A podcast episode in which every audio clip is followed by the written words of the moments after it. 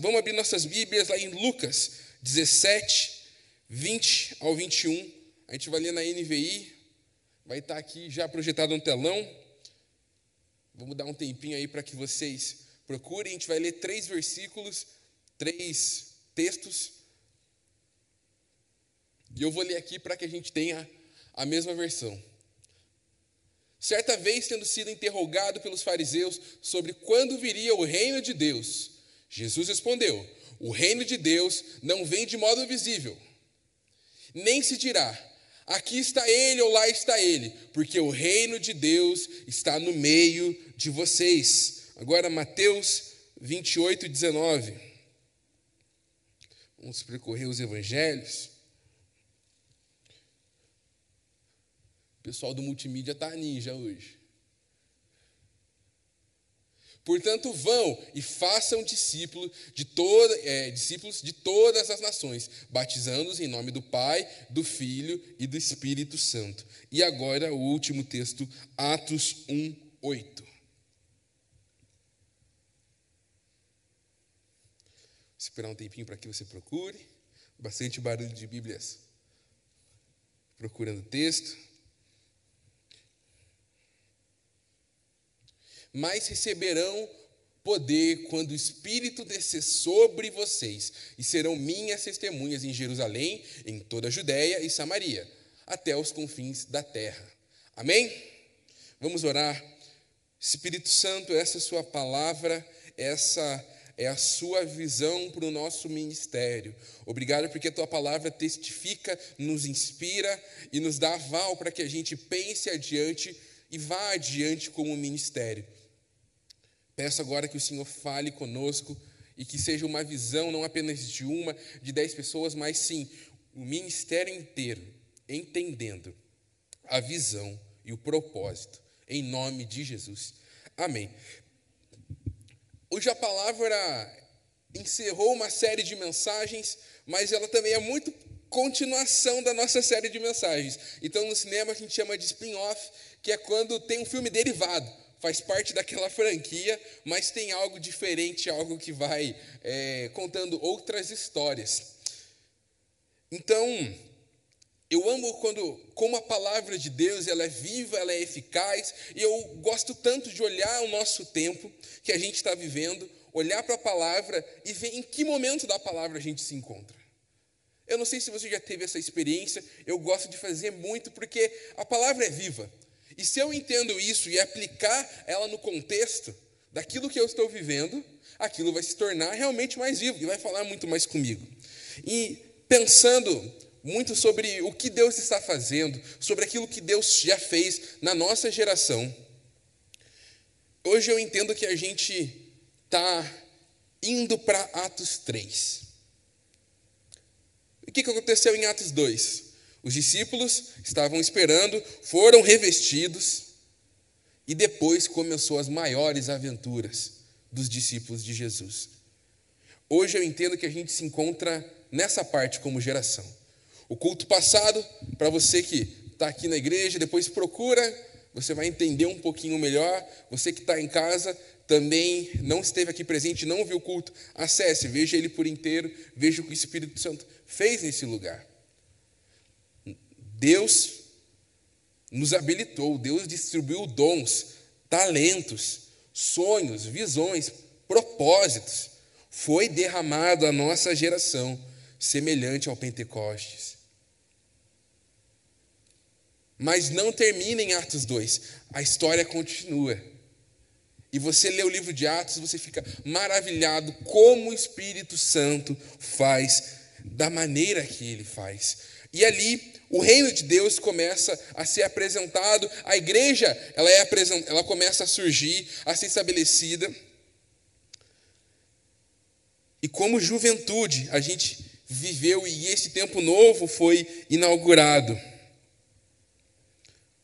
Agora, nós temos uma responsabilidade como geração responder o chamado que Deus tem dado para nós como ministério.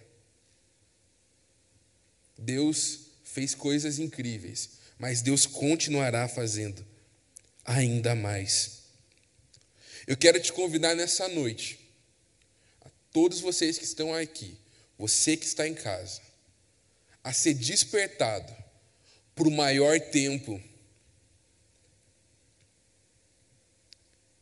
de salvação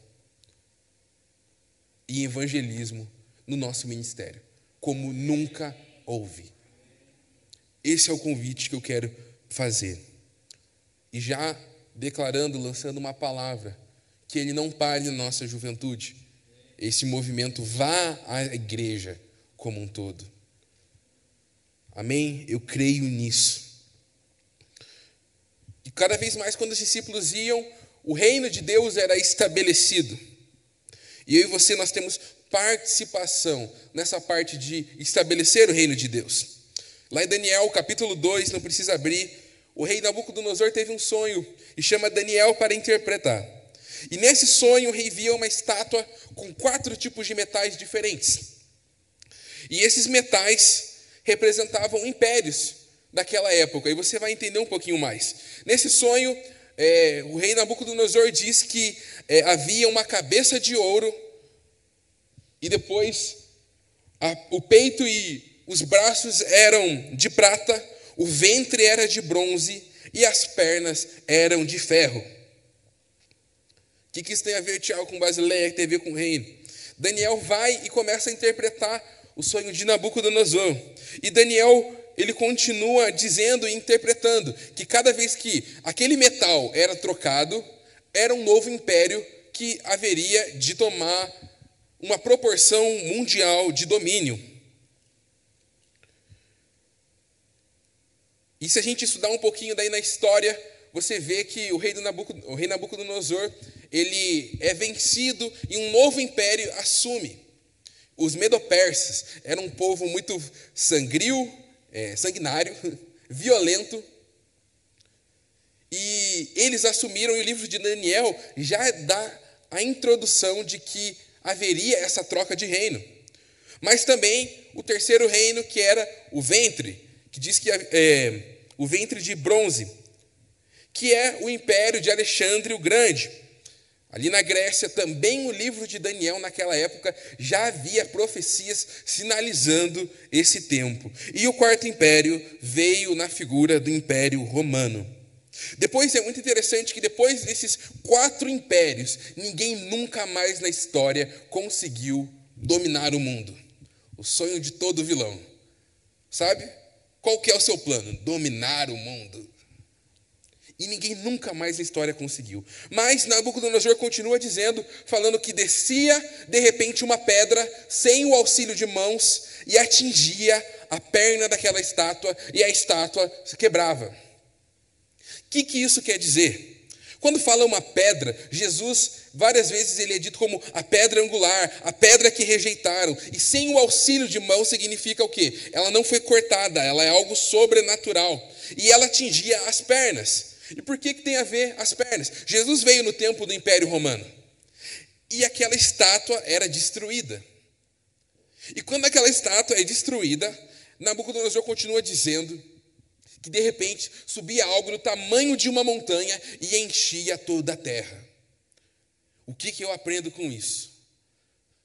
Homens tentaram dominar, mas quando Jesus veio, quando o reino de Deus é estabelecido, acabou a brincadeira. Já era. Então é isso que Daniel está interpretando. E o reino de Deus é estabelecido igual a gente leu já, na figura de Jesus, entendendo que o reino é dentro de nós, e pode ver que depois disso na história, ninguém nunca mais conseguiu dominar a terra. Se você estuda um pouquinho de história, você vê tentativas. Napoleão, guerras e guerras em prol de um controle e assumir algo, mas ninguém nunca mais na história conseguiu. O que eu aprendo com isso? Jesus veio e estabeleceu algo eterno. Amém? Jesus veio.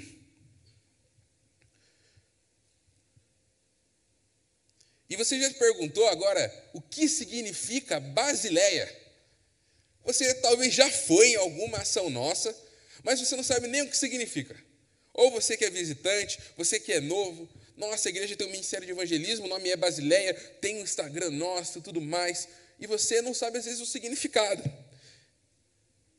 é, Basileia é uma palavra do, do, grego que significa reino de Deus, é, que, ou a ideia de designar um governo ou um domínio, mostrando a soberania de Deus como governante.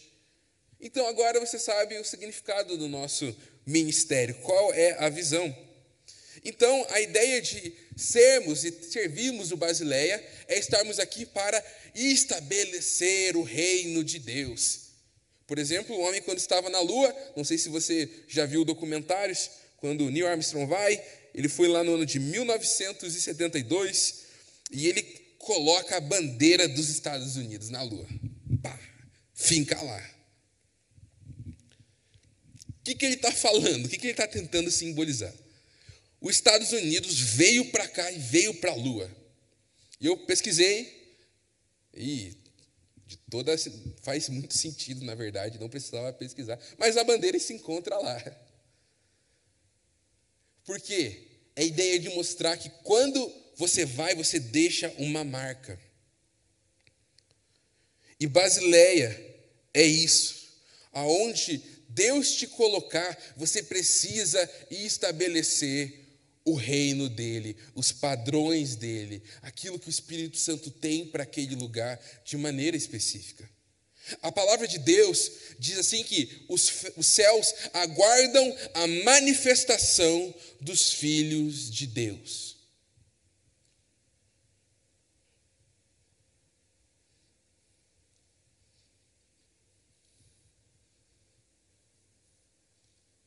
Você acabou de aguardar eu falar alguma coisa. Agora eu quero te fazer pensar. Imagina que o céu está aguardando a manifestação nossa. A gente é impaciente, mas a gente não manifesta. Se em 10 segundos você já ficou, e aí, ele vai falar ou não? Como Deus é misericordioso, esperando o nosso manifestar. Nessa noite eu quero que você responda a isso a isso que Romanos 8 fala. O céu está esperando o seu manifestar. Amém? No Antigo Testamento, nós vemos uma geração buscando terras. Então, vemos guerras, buscas de territórios.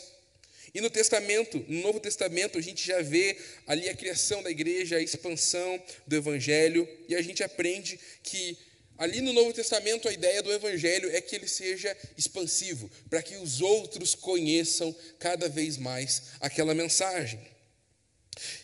E Jesus, quando foi até Gadara, depois você pode anotar lá em Marcos 5, ele teve a experiência de libertação endemoniado, e depois pode ver que o endemoniado chega e fala: Jesus, eu quero te seguir.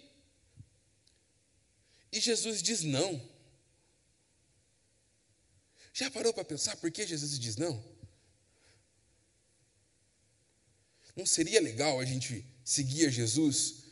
Eu garanto que esse ex-endemoniado, esse homem de Gadara, ele teria visto muita coisa e vivenciado muita coisa. Mas Deus deixou ele ali, porque tinha uma mensagem. E o reino de Deus era expandido através dessa mensagem.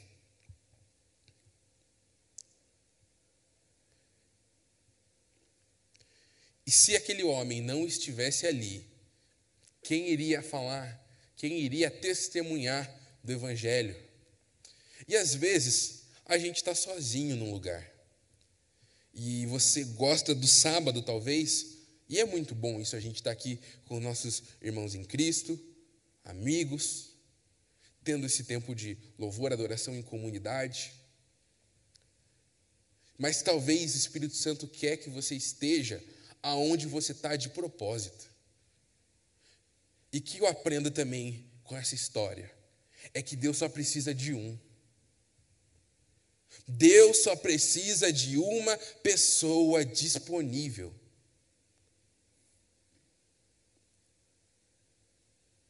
Na minha adolescência, eu ficava assim também no meu colégio. Deus, o que, que eu vou fazer nesse lugar? A minha vontade já é fazer faculdade, fazer teologia. Vamos começar esse ministério, pelo amor de Deus. E eu encontrei quatro pessoas num colégio onde eu estudava, e ali a gente começou a vivenciar muitas coisas no Senhor. Coisas assim que me marcaram na minha adolescência. O que, que eu quero dizer para você, adolescente, agora, em específico? Deus te chamou para manifestar o reino dele no seu colégio. E eu quero liberar isso sobre a sua vida porque isso é uma marca que o Espírito Santo deu na minha história. Eu posso dizer que meu primeiro ministério foi no colégio. Então eu quero liberar isso sobre a sua vida, você que está fazendo faculdade, que você se posicione, que você seja luz naquele lugar.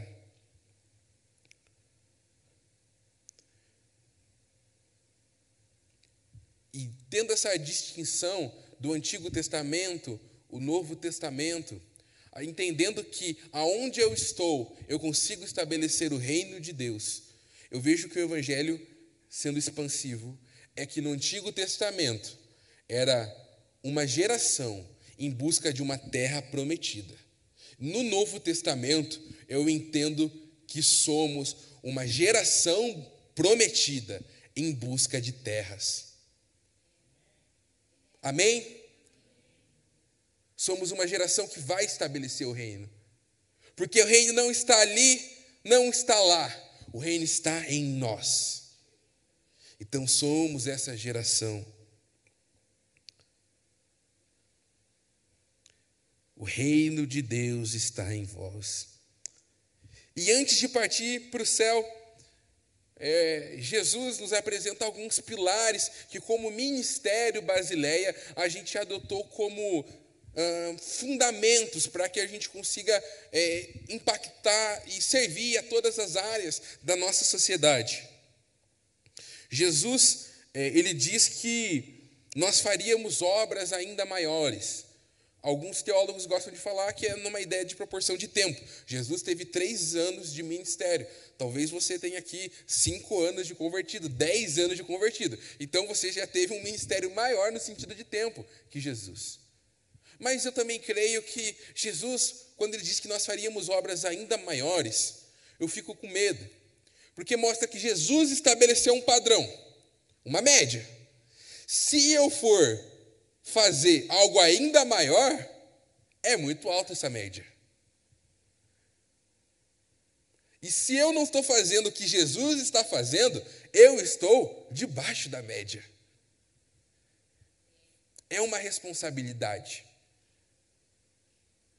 nós vamos fazer porque Cristo nos autoriza. Jesus deixou isso. E para esses fundamentos do Basileia, eu entendo que na vida de Jesus, sendo o nosso maior exemplo para que como, como desempenhar um bom ministério. Hoje à tarde nós tivemos o Flechas, sensacional. Você que não veio, perdeu, mas fica ligado também no grupo do Telegram para que a gente vai é, disponibilizar é, o material de hoje. Vamos disponibilizar lá. Também repassa durante o mês. Foi sensacional aquilo que o Espírito Santo fez. Ele startou novos projetos para nós. E Jesus é referência para cada projeto que a gente vai criar como ministério. Jesus, ele ensinava durante a sua vida você pode ver que aos 12 anos ele estava no templo ensinando. Ele também falava através de parábolas para que as pessoas daquela, daquela região pudessem entender de maneira mais clara. E também, em cada milagre que Jesus fazia, ele também trazia aplicação, um ensinamento aos discípulos. Também Jesus ele nos demonstra poder e autoridade. Então a gente vê vários milagres, prodígios, cura através de cura atrás de cura, multiplicação de comida. E Jesus também nos ensinou a cuidar do pobre necessitado. Lá em Mateus 25, 35 a 40. Pois eu tive fome e vocês me deram de comer, tive sede e vocês me deram de beber, eu fui estrangeiro e vocês me acolheram, necessitei de roupas e vocês me vestiram, estive enfermo e vocês cuidaram de mim, estive preso e vocês me visitaram. Então, ele, é, então os justos lhe responderão: Senhor, quando te vimos com fome, quando te demos de comer, tive sede, quando te vimos como estrangeiro, te acolhemos. Jesus vai lá e, e, o rei responderá: Digo a verdade, o que vocês fizeram com alguns dos, me, dos menores irmãos, a mim fizeram. Então, são três características na vida de Jesus que nós olhamos como ministério basileiro e nós falamos: nós queremos imitar e entendemos que isso vai dar continuidade. Você crê que você viveu um avivamento semana passada? Algo foi despertado? Uma das consequências do pós-avivamento é esse impacto social, por exemplo. Se você estudar os grandes avivamentos, uma das marcas que se registra é, por exemplo, reformas no sentido de leis. Você vê escolas, projetos sendo criados. Então, a marca que a gente vai entender se a gente realmente também viveu um avivamento vão ser as marcas que eles vão deixar na nossa geração e no nosso meio. E como ministério, a gente tem três áreas de atuação no Basileia. A primeira, eu falei que Jesus ensinava. Nós temos a escola Guerreiros de Gade. Você que já participou, é uma escola de ensino, capacitação. Nós abrimos o leque no sentido ah, como pensar em reino, é, estratégia e evangelismo. E a boa notícia é que nós vamos voltar no final do segundo semestre, início do segundo. A escola já está sendo preparada. Nós também vamos ter algumas parcerias com outros ministérios aqui da igreja, mas é uma área de atuação onde nós respondemos aquilo que o Espírito Santo há de fazer no nosso meio. Então, você que entendeu que recebeu algo do Senhor, eu te convido a estar nessa escola. Mais para frente a gente vai falar sobre ela. O segundo é o Ministério de Abordagens, nós não temos um nome ainda. Os cultos na praça, o busão, a caminhada na Batel, nós vamos voltar, mas também com consciência, aos poucos. Nós entendemos que estamos nesse meio de pandemia, não podemos juntar 100 pessoas e ir na Batel, mas nós podemos começar. Talvez a gente, através da escola, você seja treinada e você faça a sua caminhada da Batel ali no teu trabalho. Talvez o trabalho que você desempenhar na praça, você vai desempenhar na sua empresa. Você entende que o reino de Deus não precisa dessa multidão. O reino de Deus precisa de um. E é isso que eu quero que você entenda muito nessa noite. E também os atos de justiça. Isso é algo que nós vamos estabelecer aqui como ministério e é fundamental. Você que está aqui à noite, você sabia que dentro deste templo nós temos um lugar para despejar ah, roupas que não servem mais, ou você fala, nossa, eu já tenho três tênis, para que três? Quero ficar com dois, eu vou doar. Quem é que sabe que dentro desse templo existe um lugar? Ergue uma das suas mãos. Muita gente não sabe. Mas Jesus também olhava para os necessitados. E nós vamos olhar para os necessitados. Então, campanhas de agasalho, cobertas. Curitiba é uma cidade fria. Nós precisamos olhar atento. Nós também vamos é, distribuir alimentos na rua. Hoje no Flechas, uma, uma equipe chegou e deu toda a estrutura, toda a ideia já, está fechado. Só falei, contratado é isso, vamos colocar em prática. Eles deram toda a estrutura para isso, sem saber que nós estávamos planejando isso. Deus é muito bom e nós vamos fazer isso. Então, esses são os três pilares do Basileia para a gente viver essas coisas novas. E eu não sei qual é o teu chamado, mas uma coisa eu posso garantir para você: o seu chamado está dentro de uma dessas três áreas de atuação.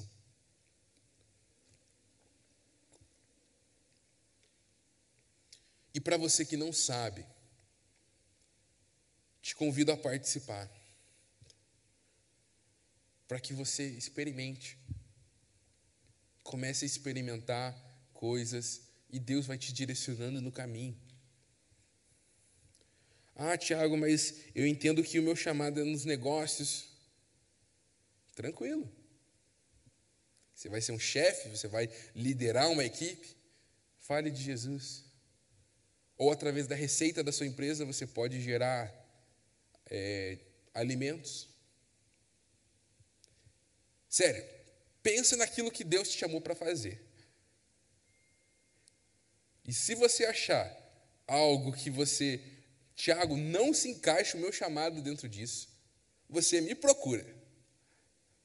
Porque eu garanto que vai se encaixar. Porque todo chamado também aponta para Jesus. E os nossos pilares é simplesmente olhar a vida de Jesus e entender o que Deus tem para fazer. Nós nos preparamos como igreja, gente, nesse tempo de vinho novo, né? O processo. Para você que está nos visitando, nós temos alguns visitantes. Como igreja, nós fizemos 40 dias de jejum para o culto do sábado passado. Nós pagamos um preço, oramos na madrugada, nos mobilizamos. Foi um preço, foi pago, né? E Deus veio, correspondeu, e mais que isso, transbordou. Só que agora eu quero te dar mais uma notícia. O preço que foi pago para ser derramado, há um novo preço agora para que dê continuidade e seja estabelecido o reino de Deus. Agora é muito mais prático a continuidade, mas há um preço a ser pago. Se Deus derramou algo na sua vida que eu creio que Ele derramou, você vai precisar corresponder ao Espírito. E é aí onde eu quero que você comece a se questionar: eu estou disposto a corresponder ao que o Espírito Santo tem falado? O que eu recebi essa semana de pessoas falando: Tiago, eu recebi esse dom e eu não sei como começar, eu não sei o que fazer. É ali que você vai colocar em prática, porque a palavra de Deus diz que os dons é para servir ao outro é para a edificação do corpo de Cristo. Há um preço a ser pago. E eu garanto que Deus vai sustentar. E a última característica que eu vejo em Jesus é que Jesus, algumas pessoas consideram ele sim um Marte que morreu em prol de uma causa. A gente entende como cristão que é uma causa ainda maior, é uma causa divina. Mas o que é o martírio? É quando nós não negamos a nossa fé e nós perdemos a nossa vida. Você já leu várias histórias assim, garanto, histórias que nos comovem. Mas a nossa realidade, hoje a gente não vive esse martírio. Mas talvez a gente tenha um martírio diferente. Quão disposto você está a talvez acabar com a sua reputação dentro da empresa? O quão disposto você está em acabar com a sua rede social, da maneira que você posta, ao conteúdo que você posta? Talvez você negue a Jesus de uma outra forma. Hoje eu entendo que meu Instagram é do Senhor. Então, tudo, a maioria do que eu compartilho é visando o outro. E algumas vezes eu conheci pessoas que têm vergonha e medo, não aqui na Alameda, mas pessoas que têm vergonha de se posicionar. Por quê? Elas têm vergonha de ser canceladas para a sociedade. Talvez a gente não viva esse tempo aqui no Brasil de perseguição nas igrejas e pessoas morrendo. Mas o quanto você está disposto a morrer no seu eu, para que o nome de Jesus seja glorificado na sua escola. Uma vez, com esse grupo de amigos, a gente teve a nossa famosa semana cultural. Para quem é, é maneiro, a gincana, o interclasse, é futebol, é ali que a gente se destaca para Jesus. E a gente tinha dois amigos meus que estavam ali, a gente jogando, e a gente teve uma experiência de um dia no show de talentos, nós quatro tocávamos, cada um ali na sua igreja diferente. E a gente lembra da gente ter tocado aquela música do Thales, Deus da minha vida. E a gente viu a nossa colégio inteiro pulando. Mas até a gente decidir que a gente ia tocar aquela música, o medo, a vergonha, o medo de um cancelamento era muito grande. Ali eu entendi que temos que pagar um preço. E entendendo que nós temos que pagar o preço, surgiu Basileia, surgiu as nossas experiências nos ônibus. No meio da adversidade, Deus gerou ministérios. O ministério dentro dos ônibus, para você que não conhece, ele surgiu quando estava chovendo, a gente ia fazer o culto na praça e a gente decidiu todo mundo ir no ônibus. E hoje é o ministério que mais alcança é o do ônibus. E a gente foi naquele dia, eu, o Dani, o pastor Dudu e uma penca de gente. O Dani pregou, eu preguei, o Dudu pregou, vários jovens pregaram. E ali se tornou um ministério nosso. Esteja disposto a morrer, esteja disposto a, a ir além dos seus limites, para que o nome de Jesus seja glorificado. Eu quero terminar contando um testemunho é, do Basileia. O louvor já pode subir.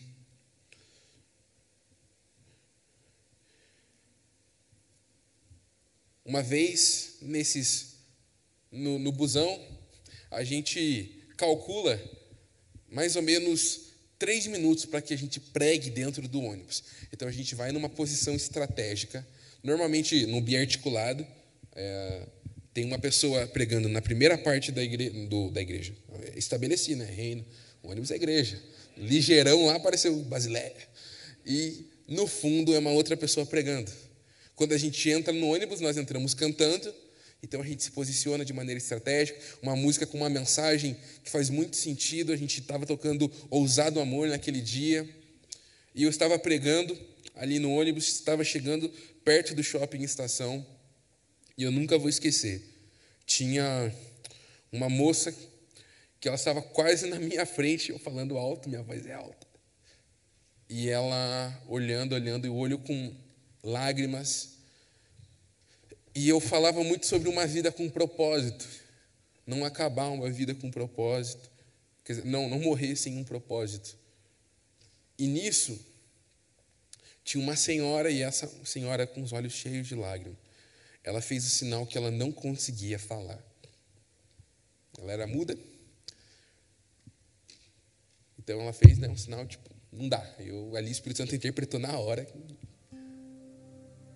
e naquela experiência, eu fiz o apelo de salvação para ela, no ônibus.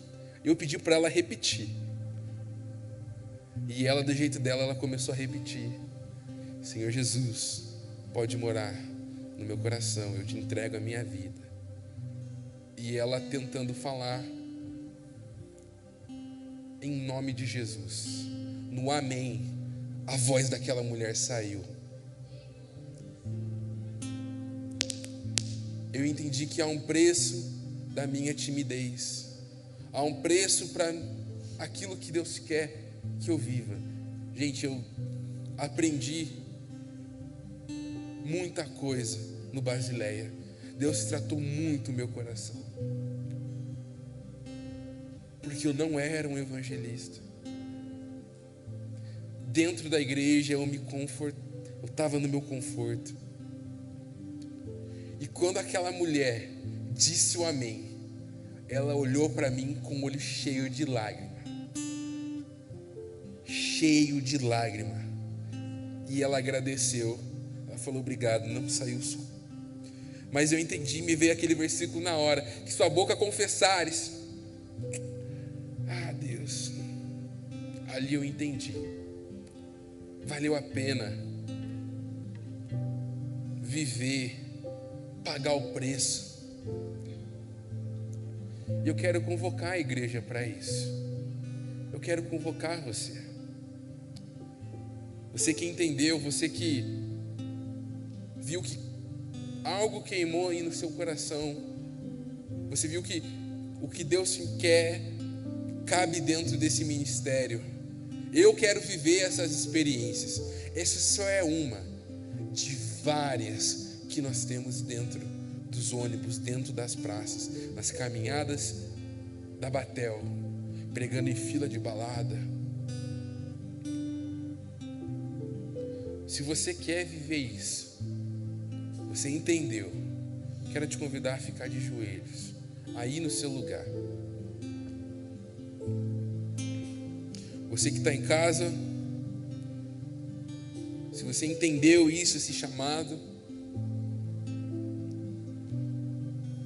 feche seus olhos e preste sua atenção na minha voz, não precisa olhar para a tela. Eu acho que essa vai ser uma experiência melhor do que você ficar olhando. E para você que está em casa, nós temos uma igreja prostrada ao Senhor para te contar um pouco do que está acontecendo aqui.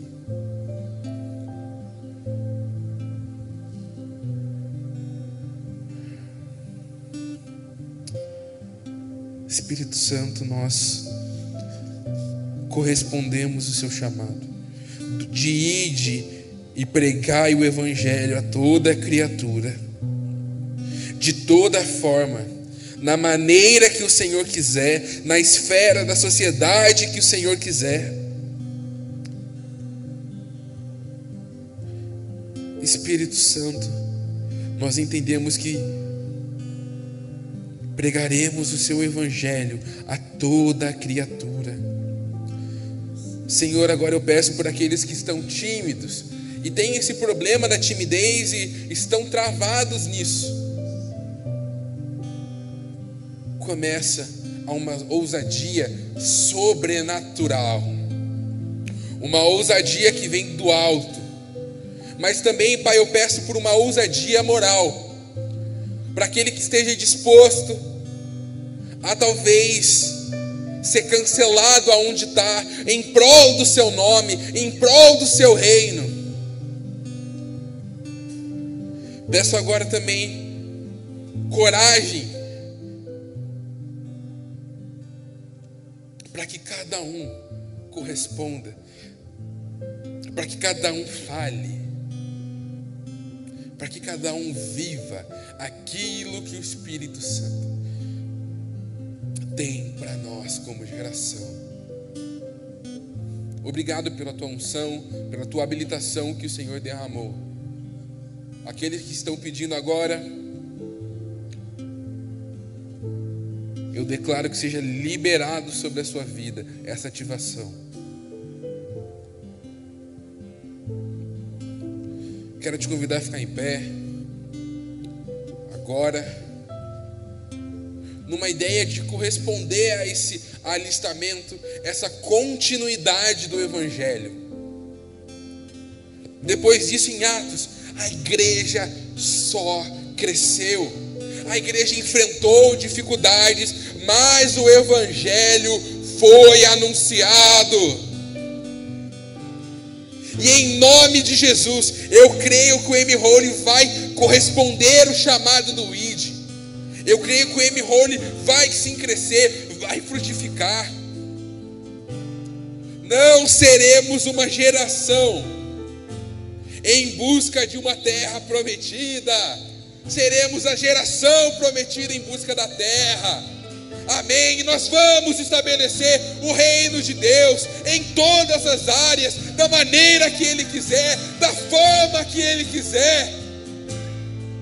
Aleluia. Eu entendo que você foi convocado e você correspondeu. E o nome dessa mensagem foi intencional, pelo rei e pelo reino. Uma mensagem de guerra, entendendo um propósito para esse tempo. Viva pelo rei é viver pelo reino. Como também uma música do Morada diz: Deixe o reino vir, porque quando o reino vem, o rei vem também. Estabelecemos o reino de Deus aqui ele voltará. E daí sim virá o reino glorioso de Jesus. Mas por enquanto é o reino invisível, é o reino que nós não podemos ver, mas nós podemos experimentar a cultura e experimentar de como, como vai ser aqui na terra. Se no céu não haverá luto, choro, tristeza, não haverá enfermidade, aqui na terra podemos experimentar podemos levar o reino de Deus. Amém. Nós nos despedimos para você que está em casa. Que o amor de Deus, o Pai, a graça e a paz de Jesus Cristo esteja sobre você, as doces consolações, mas a ousadia e a habilitação do Espírito Santo esteja sobre você, em nome de Jesus. Amém.